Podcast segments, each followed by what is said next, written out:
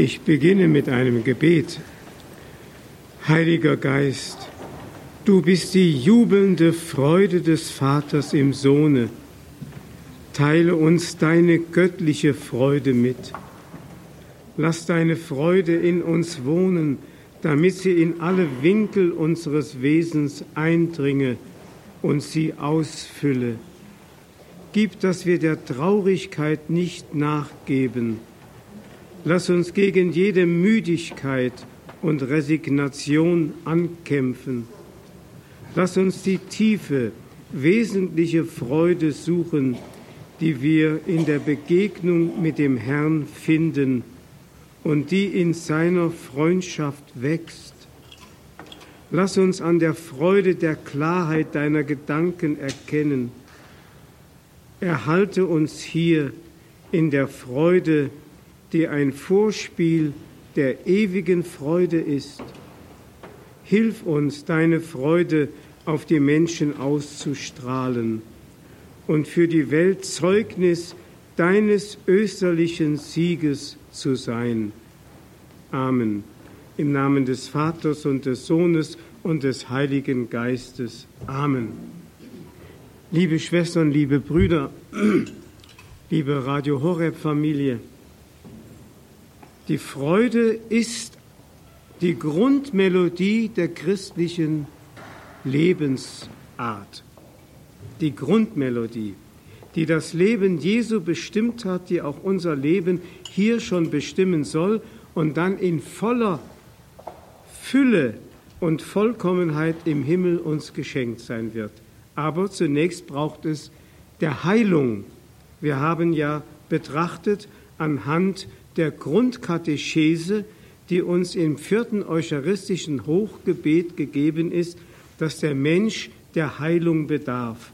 Und da heißt es am Schluss dieses Hochgebetes, damit wir nicht mehr uns selber leben, sondern ihm, der für uns gestorben und auferstanden ist, hat er von dir, Vater, als erste Gabe für alle, die glauben, den Heiligen Geist gesandt der das Werk deines Sohnes auf Erden weiterführt und alle Heilung und Heiligung vollendet. Das heißt, der Heilige Geist ist jetzt die heilende Kraft, die durch das Erlösungswerk Christi der Kirche mitgeteilt wird als Frucht der Erlösung und der diese Heilung und Heiligung fortsetzt.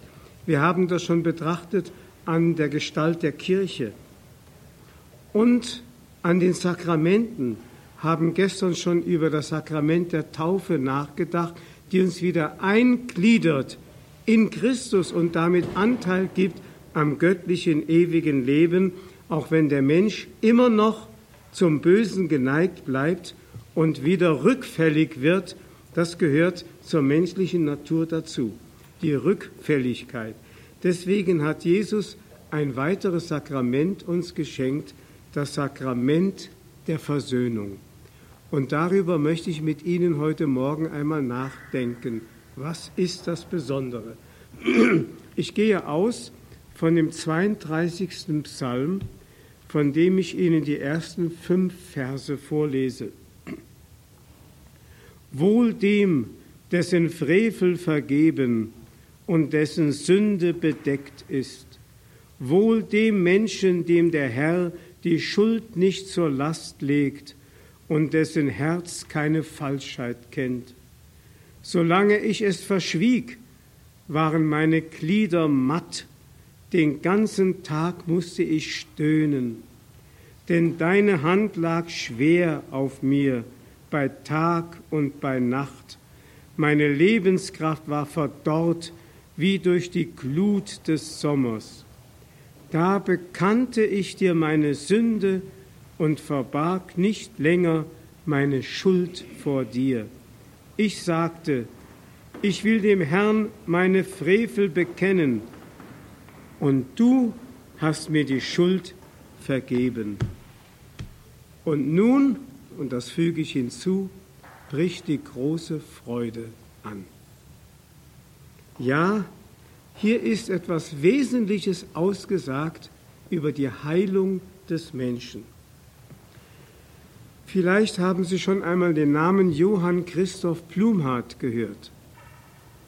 Johann Christoph Blumhardt war ein evangelischer Pfarrer der evangelikalen Erweckungsbewegung in Württemberg. Er lebte im 19. Jahrhundert, ist 1880 gestorben, war Pfarrer in dem kleinen Dörfchen Möttlingen im Schwarzwald, später in Bad Boll. Dieser Christoph Blumhardt war ein sehr frommer, Christusverbundener Pastor. Er erlebte in seiner Laufbahn als Seelsorger die seltsamsten Dinge. Darunter folgendes Ereignis. Eines Abends klopft es bei ihm an die Pfarrhaustür. Der Pfarrer öffnet und bekommt einen Schrecken. Da steht vor ihm der übelste Dorfrübel, den er sonntags nie in der Kirche sah, der in den Kneipen sich rumtrieb und bei allen Schlägereien dabei war, ein gewalttätiger Typ, ein Mann voller Unrast und Unruhe. Der Pfarrer denkt, oh Gottes Willen, was wird jetzt passieren?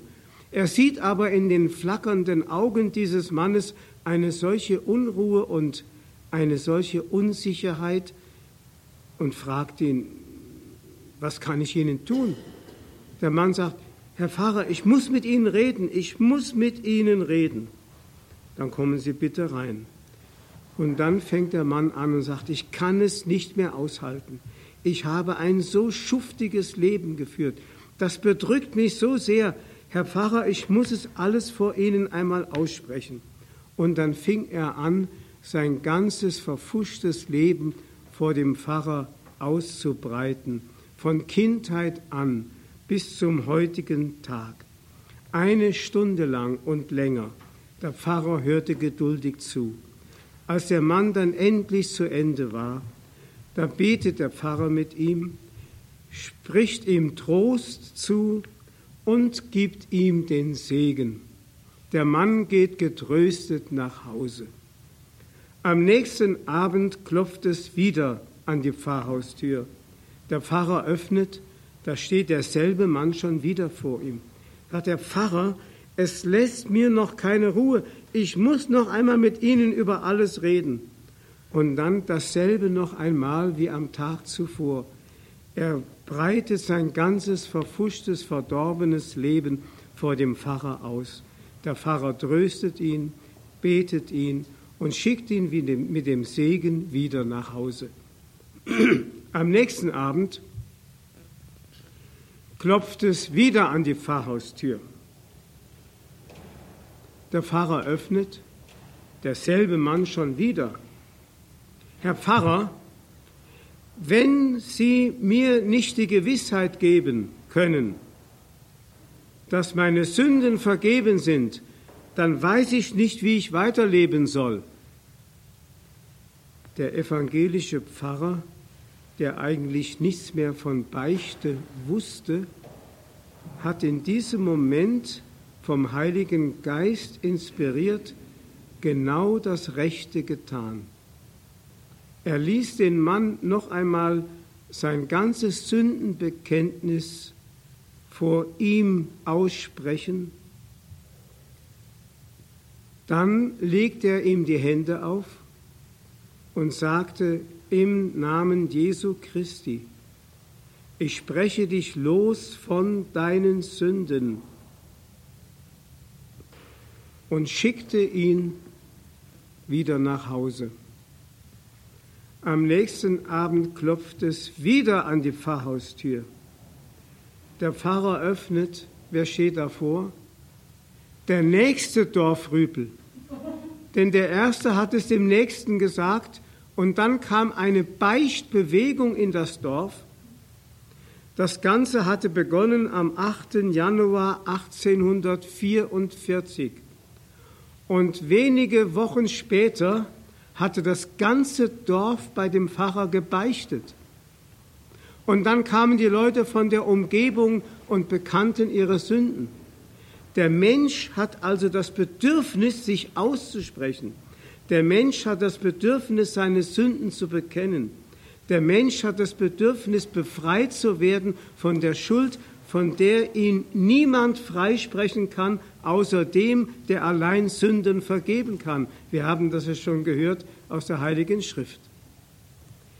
Und der Pfarrer hat charismatisch gehandelt.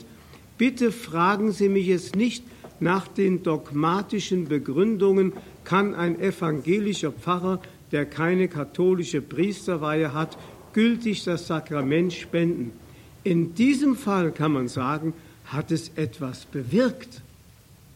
Denn es ist ganz wichtig, dass der Mensch zunächst einmal wieder diese Demut, und Demut hat auch immer etwas mit Mut zu tun, die Demut findet, sich vor Gott zu bekennen. Das ist das Erste und das Allerwichtigste. Und das begann, wie gesagt, am 8. Januar 1844 und hat die damalige Welt in diesem kleinen Schwarzwalddorf verändert. Zur selben Zeit, und das ist doch merkwürdig, hat ein katholischer Pfarrer noch größere Beichtwunder bewirkt in Frankreich. Der heilige Pfarrer von Ars. Der heilige Pfarrer von Ars wurde sozusagen ein lebendiger, personifizierter Wallfahrtsort für ganz Frankreich.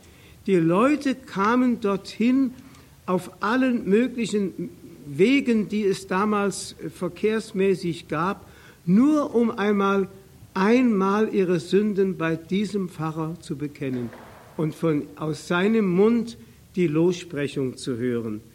Die Menschen spüren, es bedrückt uns, es muss raus, es muss geheilt werden. Wir brauchen Wege der Heilung. Heute sucht man die psychiatrischen Kliniken auf, die sich kaum noch vor Patienten retten können. Das sind alles Menschen, die zum größten Teil im Hintergrund unverarbeitete Schuld in ihrem Herzen tragen, die sie nicht mehr bewältigen können, unter der sie zusammenbrechen. Oder ich habe als Gefängnisfacher erlebt, dass Menschen, die in einer weiß Gott, wie Kette von Generationen belastet waren von Schuld ihrer Väter und Vorväter, dann selber unter dieser Schuld zusammengebrochen sind, weil sie noch ihren letzten Beitrag dazu gegeben hatten und dann auf einmal in diesem Ereignis, dass sie jetzt den Tiefpunkt ihres Lebens erreicht hatten, auf einmal zu Gott gefunden haben zu mir hat einmal ein Gefangener gesagt, Herr Pfarrer, musste ich so tief fallen, um hier im Gefängnis Gott zu begegnen. Und ein anderer Gefangener, der zu mir kam und seine Lebensbeichte abgelegt hat, er war ein haltloser Alkoholiker, der auch am Schluss am Alkohol gestorben ist. Aber versöhnt, versöhnt mit Gott. Er kam zu mir zur Beichte und breitete sein ganzes Leben vor Gott aus. Ich durfte ihm die Lossprechung geben. Und nachdem ich ihm mit einem Kreuzzeichen die Lossprechung geschenkt hatte, stand er auf und sagte zu mir, Herr Pfarrer, von nun an wird meine Gefängniszelle eine Klosterzelle sein. Das heißt, dieser Mann hatte die Freiheit gefunden. In der Sündenvergebung, in der Heilung geschieht Freiheit. Der Mensch konnte frei annehmen, was schicksalhaft über ihn verhängt worden war, dass er zu einer Gefängnisstrafe in einer Zelle verurteilt wurde, die jetzt für ihn ein Ort der Freiheit wurde. Er wählte die Zelle, die ihm vorgeschrieben und zudiktiert war, aus freiem Willen und freier Hingabe. Der hat es begriffen. Der hat begriffen, was Freiheit ist. Ich habe oft den Gefangenen gesagt, wenn sie ihren Hofgang gemacht haben und immer wieder an die Mauern stießen, ihr dürft die Freiheit nicht in der Horizontalen suchen. Da habt ihr nur Mauern, rechts und links und vorne und hinten, nur Mauern. Ihr müsst die Freiheit in der Vertikale suchen. Schaut doch mal nach oben, da ist der freie Himmel, der unendliche Himmel, der euch zur Verfügung steht. Das habe ich nicht im Zynismus gesagt. Man könnte so ein Wort auch zynisch auslegen.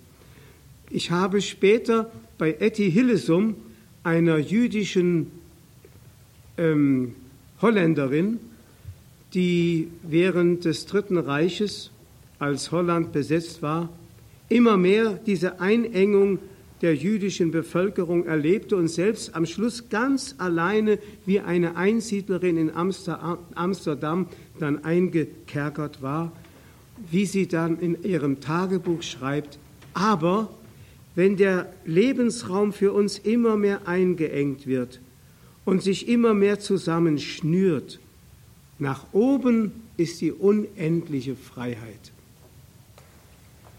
Das durften manche Gefangene so erleben in der Vergebung ihrer Schuld.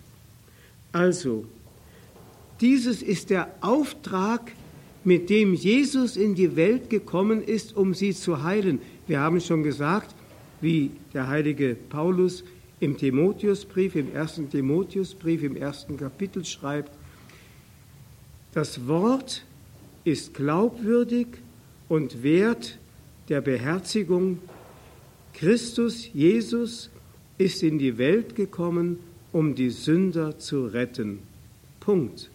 Das heißt, das war seine Mission und diese Mission ist auf die Kirche übergegangen. Ich habe das vorhin gesagt mit einem Gleichheitszeichen, das uns sagen will, die Kirche hat identisch dieselbe Sendung wie Christus und, was dazu kommt, identisch dieselbe Vollmacht wie Christus.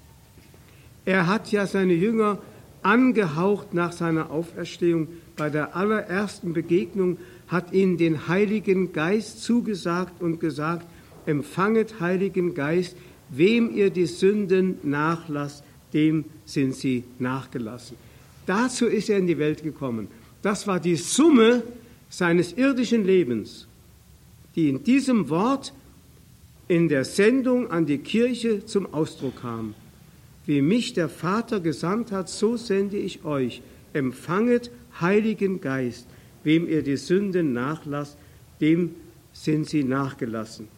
Die Kirche hat also als erste, wichtigste Aufgabe den Dienst der Versöhnung.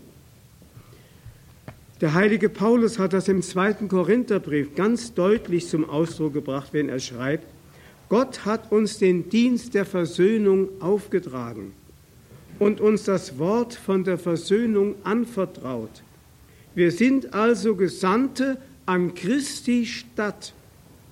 Und Gott ist es, der durch uns mahnt. Wir bitten an Christi Stadt, lasst euch mit Gott versöhnen. Da kommt mir das Bild des heiligen Josaphat von Polotsk in den Sinn. Der lebte im 17. Jahrhundert an der Grenze zwischen der Ukraine und äh, Belarus, also Weißrussland, und war ein Mann, der die Einheit mit der römischen Kirche gesucht hat. Er wurde Bischof und wurde als Bischof Märtyrer, Märtyrer der Einheit der Kirche, weil die fanatischen Orthodoxen, die von Rom getrennt waren, ihn erschlagen haben. Und dieser Bischof Josaphat von Polotsk hat auf der Straße die Leute angesprochen und hat sie in die Kirche gezerrt, kommt doch bitte zur Beichte. Er hat das Beichtsakrament als eines der wichtigsten erkannt und den Menschen immer wieder ans Herz gelegt. Warum? Weil ein Kirchenvater, Cyril von Jerusalem war es, der im vierten Jahrhundert gelebt hat, zu folgender Erkenntnis gekommen ist. Er sagt, das gegenwärtige Leben ist die Zeit des Bekenntnisses Bekenne, was du Böses getan hast, in Wort und in der Tat, bei Tag und bei Nacht. Bekenne zur rechten Zeit, reinige das Gefäß deines Herzens, damit es reichere Gnade fassen kann. Er will also damit sagen, hier auf der Erde ist der Ort des Bekenntnisses, im Himmel ist der Ort der eucharistischen Einheit mit Christus. Das heißt, das Sakrament der Eucharistie ist das einzige unter den Sakramenten, das noch im Himmel Bestand haben wird. Alle anderen Sakramente, die nur der Heilung dienen, haben ihre Vorläufigkeit hier auf der Erde. Die Eucharistie hat beiderlei Funktionen, hier auf der Erde uns zu heiligen und zu heilen, aber auch zugleich der Vorgeschmack der ewigen Seligkeit zu sein, des himmlischen Hochzeitsmahls. Das heißt, wenn alle anderen Sakramente ihre Funktion erfüllt haben, es wird im Himmel nicht mehr getauft, es wird im Himmel nicht mehr geheiratet, es wird im Himmel nicht mehr gebeichtet, es wird im Himmel auch keine letzte Ölung mehr gespendet. Aber wir haben noch Teil am himmlischen Hochzeitsmahl, das in der Eucharistie uns als Vorgeschmack schon gegeben ist, also nahtlos in den Himmel übergeht. Aber was der irdischen Wirklichkeit mehr entspricht als das himmlische Hochzeitsmahl, ist das Sakrament der Versöhnung. Und deswegen heißt es, das gegenwärtige Leben ist die Zeit des Bekenntnisses. Bekenne, was du Böses getan hast, in Wort und Tat, bei Tag und bei Nacht. Bekenne zur rechten Zeit. Reinige das Gefäß deines Herzens, damit es reichere Gnade fassen kann. So sagt der Kirchenvater Cyrill von Jerusalem. Das heißt also, dort, wo die Kirche im Dienst der Versöhnung steht, ist sie authentisch in der Sendung Christi. Authentisch. Der heilige Pfarrer von Ars hat es trotz seiner dürftigen Intellektualität, die man ihm immer nachgesagt hat, viel besser erkannt als die größten Theologen. Viel besser erkannt. Er hat gewusst, dass die Vergegenwärtigung des Kreuzestodes Christi nicht nur in der Eucharistie geschieht, sondern vor allem im Sakrament der Versöhnung. Denn im Sakrament der Versöhnung bin ich direkt unter das Kreuz gestellt und das Blut Christi fließt auf mich und reinigt mich von allen Sünden. Näher kann ich gar nicht dran sein. Deswegen hat der heilige Pfarrer von Aas darauf hingewiesen, verstehe doch, was du tust, wenn du beichtest. Du nimmst unseren Herrn vom Kreuz herunter, so sagt der Pfarrer von Aas. Der war, wie gesagt, kein studierter, intellektueller, promovierter Theologe, aber der hat mit dem Herzen das Wesentliche erkannt. Er hat doch gesagt, wenn du die Sünden, die du verbergen willst, die werden alle eines Tages wieder zum Vorschein kommen. Willst du sie richtig verbergen, dann musst du sie aufrichtig beichten.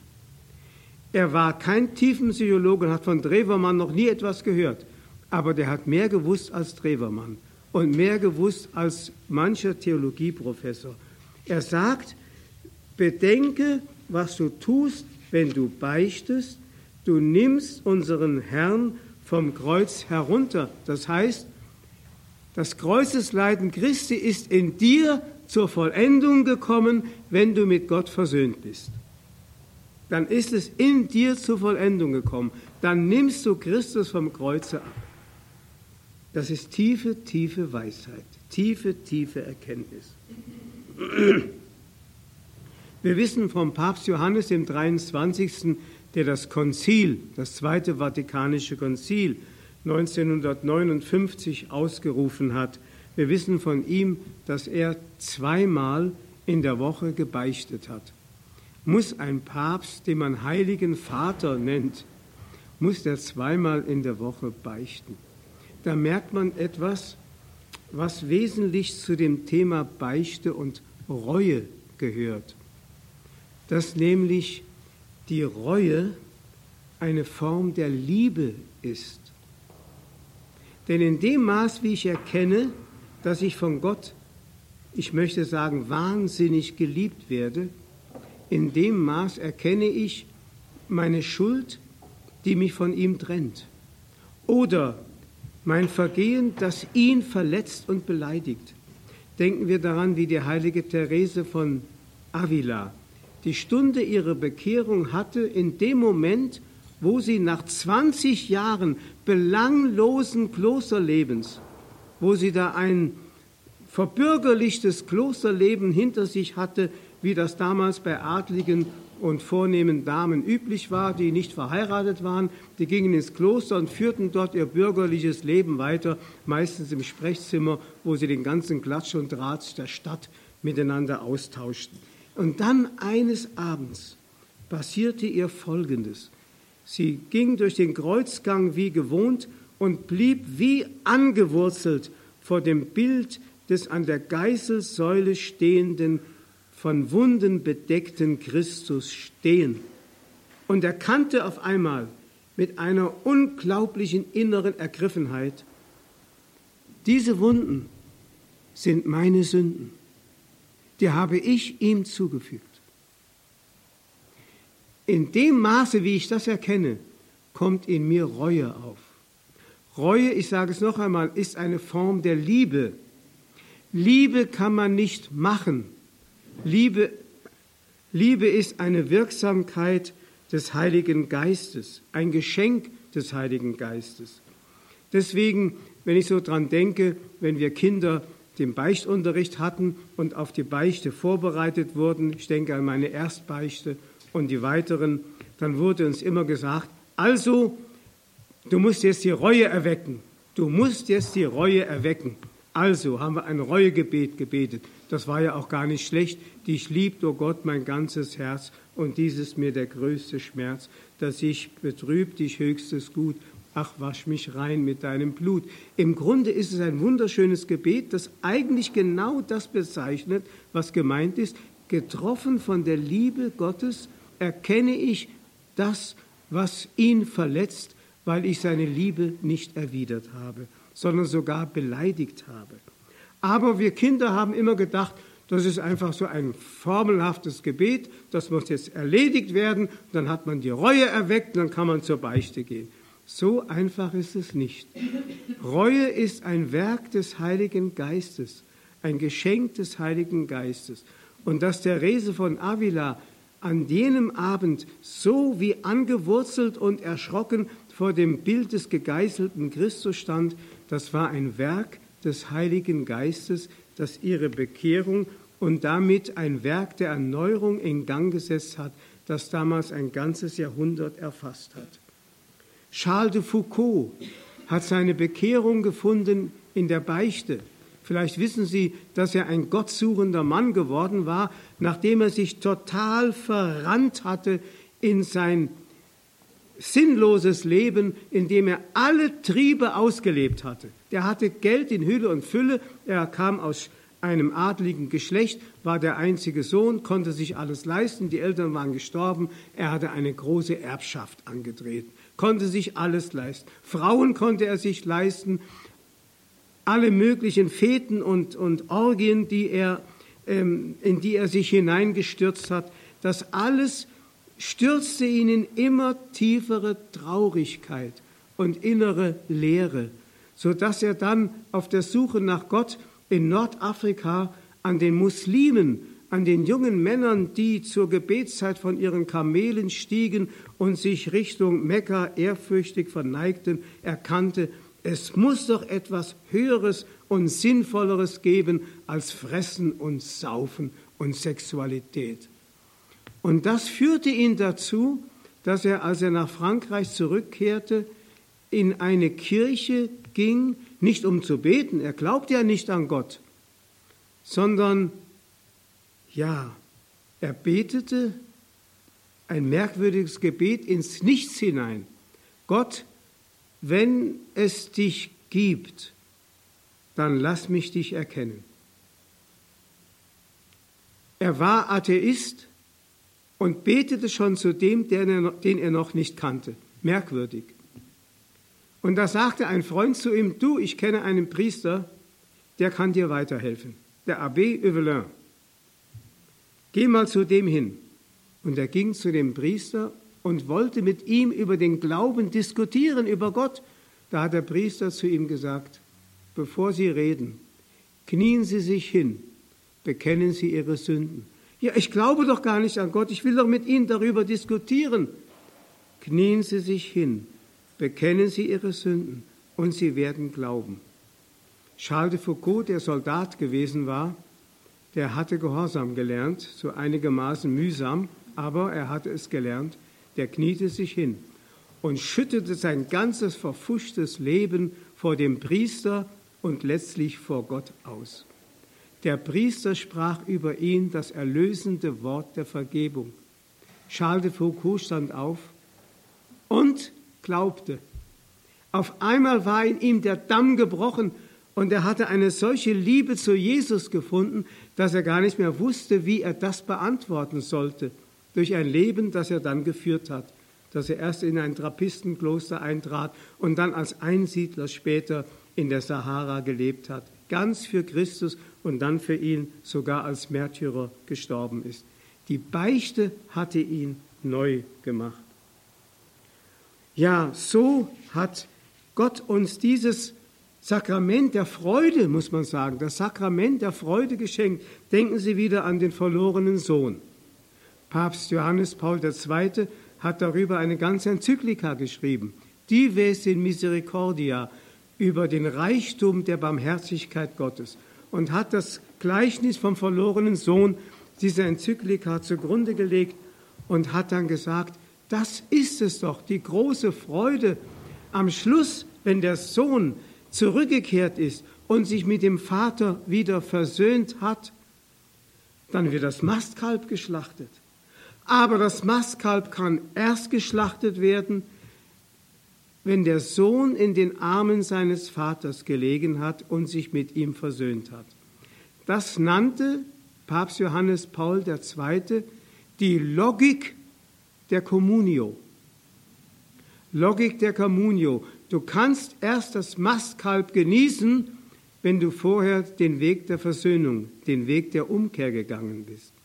Das heißt also, Kommunion ohne Beichte macht keinen Sinn. Das bedeutet nicht, dass man vor jeder Kommunion oder vor jedem Kommunionempfang unbedingt beichten muss. Das ist nicht gemeint. Aber dass man beides in einer Einheit sieht und es auch praktiziert, dass man regelmäßig zur Beichte geht, um dann eben als Versöhnter das Mastkalb also das Hochzeitsmahl, was immer es ist, das heißt das Freudenmahl mit dem Vater zu feiern. Das ist es. Logik der Communio. Ich erinnere mich nach der sogenannten Würzburger Synode, die unmittelbar nach dem Zweiten Vatikanum stattfand. Da kam man in Deutschland auf die glorreiche Idee, die man heute noch vertritt an manchen Orten. Kindern darf man die Beichte nicht zumuten. Denn Kinder können gar nicht sündigen und man darf ihnen nicht ein schlechtes Gewissen machen. Deswegen führen wir sie erst zur heiligen Kommunion und später vielleicht, vielleicht im Zusammenhang mit der Firmung und so, machen wir dann die Beichtvorbereitung. Ich weiß, dass damals der Kardinal Döpfner es bitter bereut hat, das getan zu haben. Denn Kinder haben schon als Vierjährige und noch früher Schuldbewusstsein. Wer Kinder erzogen hat, der weiß das. Und Kindern kann man helfen, indem man ihnen schon Wege der Versöhnung aufzeigt. Zunächst einmal in der Familie und dann eben auch in der Begegnung mit Gott. Dafür sind Kinder genauso geeignet oder ich möchte sogar sagen, noch mehr geeignet als Erwachsene. Das heißt, die Logik der Communio, die dürfen Kinder auch schon erfahren und sollen sie erfahren. Was ist also das Wesentliche in der heiligen Beichte? Der heilige Pfarrer von Aas soll wieder zu Wort kommen. Er sagt, das Wesentliche bei der Beichte tut der liebe Gott, indem er in Bezug auf die Beichte uns Glaube Hoffnung und Liebe schenkt. Glaube, in dem der Beichtende glaubt, dass Christus ihm in diesem Priester, dem ich jetzt meine Sünden bekenne, begegne. Hoffnung, dass ich weiß und darauf vertrauen darf, dass Gott mir verzeihen wird, ja, schon verziehen hat. Das heißt, die Rechnung ist schon längst bezahlt am Kreuz. Und Liebe, dass ich in meinem Herzen Reue empfinde, weil ich der Liebe Gottes so wenig entsprochen habe. Vielleicht wissen Sie, dass diese drei sogenannten göttlichen Tugenden, Glaube, Hoffnung und Liebe, uns mit der Taufe eingegossen werden und zum Wachstum eines jeden Menschen dazugehören. Also Wachstum im Glauben, in der Hoffnung und in der Liebe bedeutet Wachstum im geistlichen Leben. Dazu sind wir berufen. Charismen sind was anderes. Charismen bekommt nicht jeder geschenkt. Der eine hat dieses Charisma, zum Beispiel Trauernde zu trösten. Der andere hat ein anderes Charisma, entzweite Menschen wieder miteinander zu versöhnen. Ein anderer hat vielleicht das Charisma der Heilung, wie das auch gibt, dass Menschen, ganz einfache Menschen, die an Gott glauben und ihm vertrauen, durch Handauflegung andere heilen können. All das gibt es.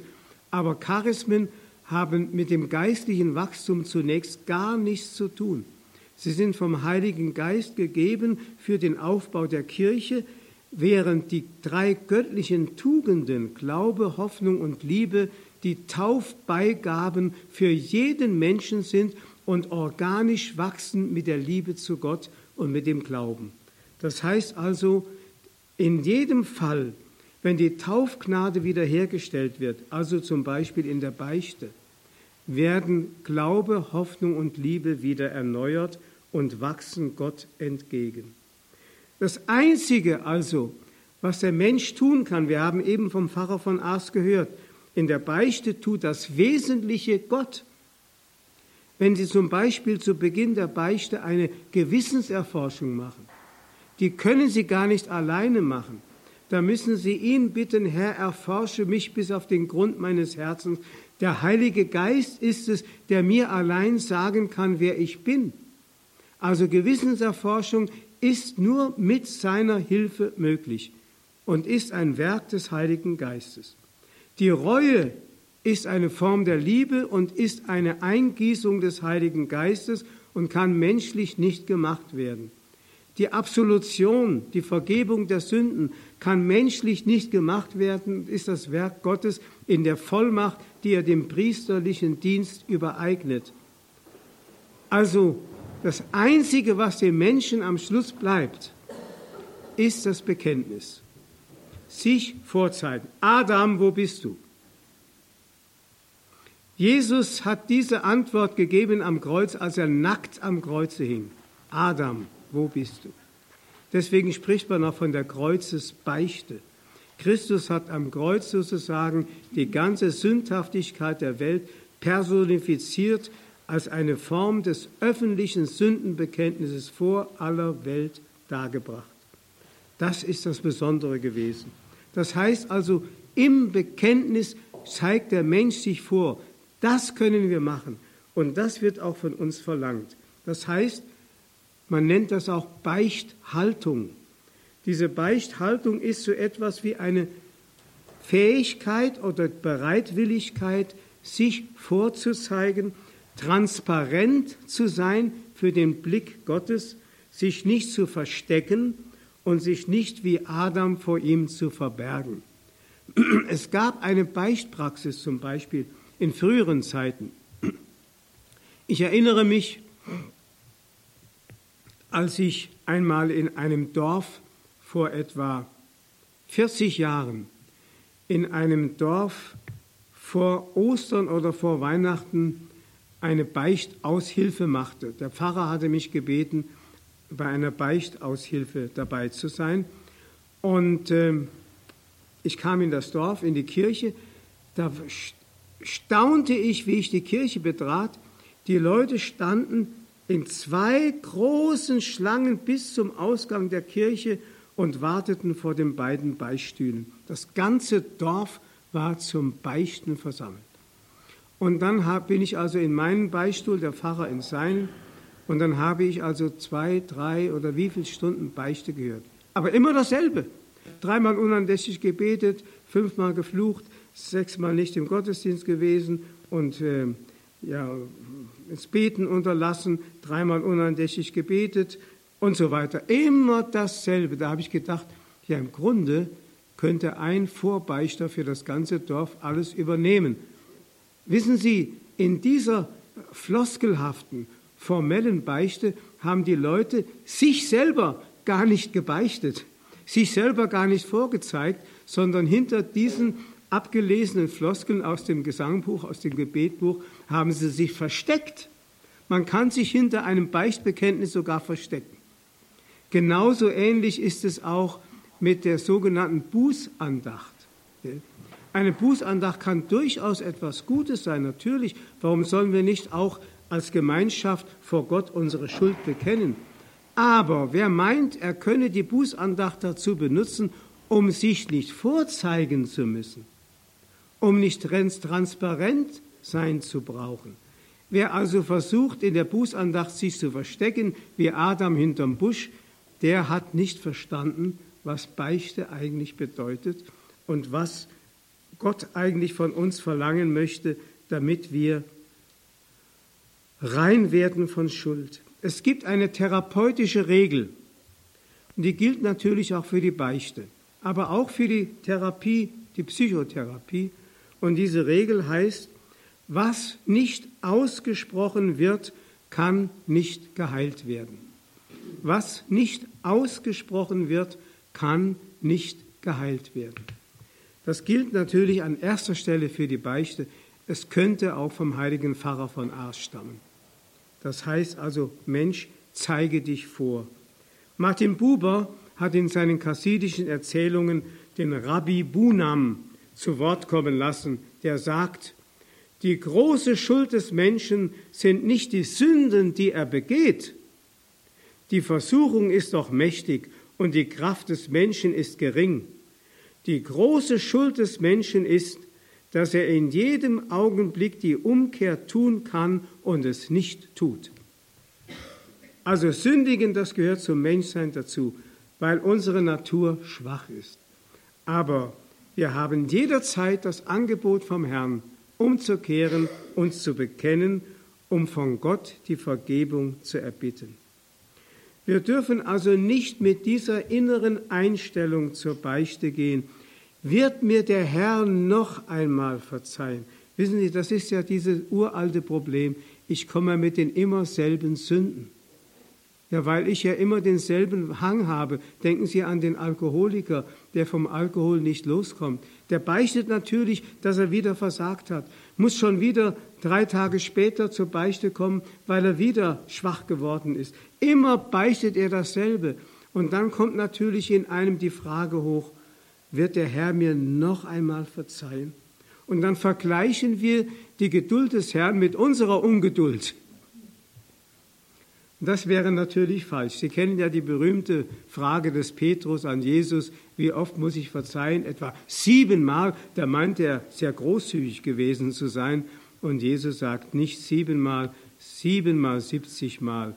Das heißt, Gott verzeiht nicht, sondern er ist Verzeihung. Er ist Barmherzigkeit. Er ist die offene Türe zum Vaterhaus. Ich kann immer eintreten. Ich darf immer zurückgehen. Er wird immer mich freisprechen von meiner Schuld.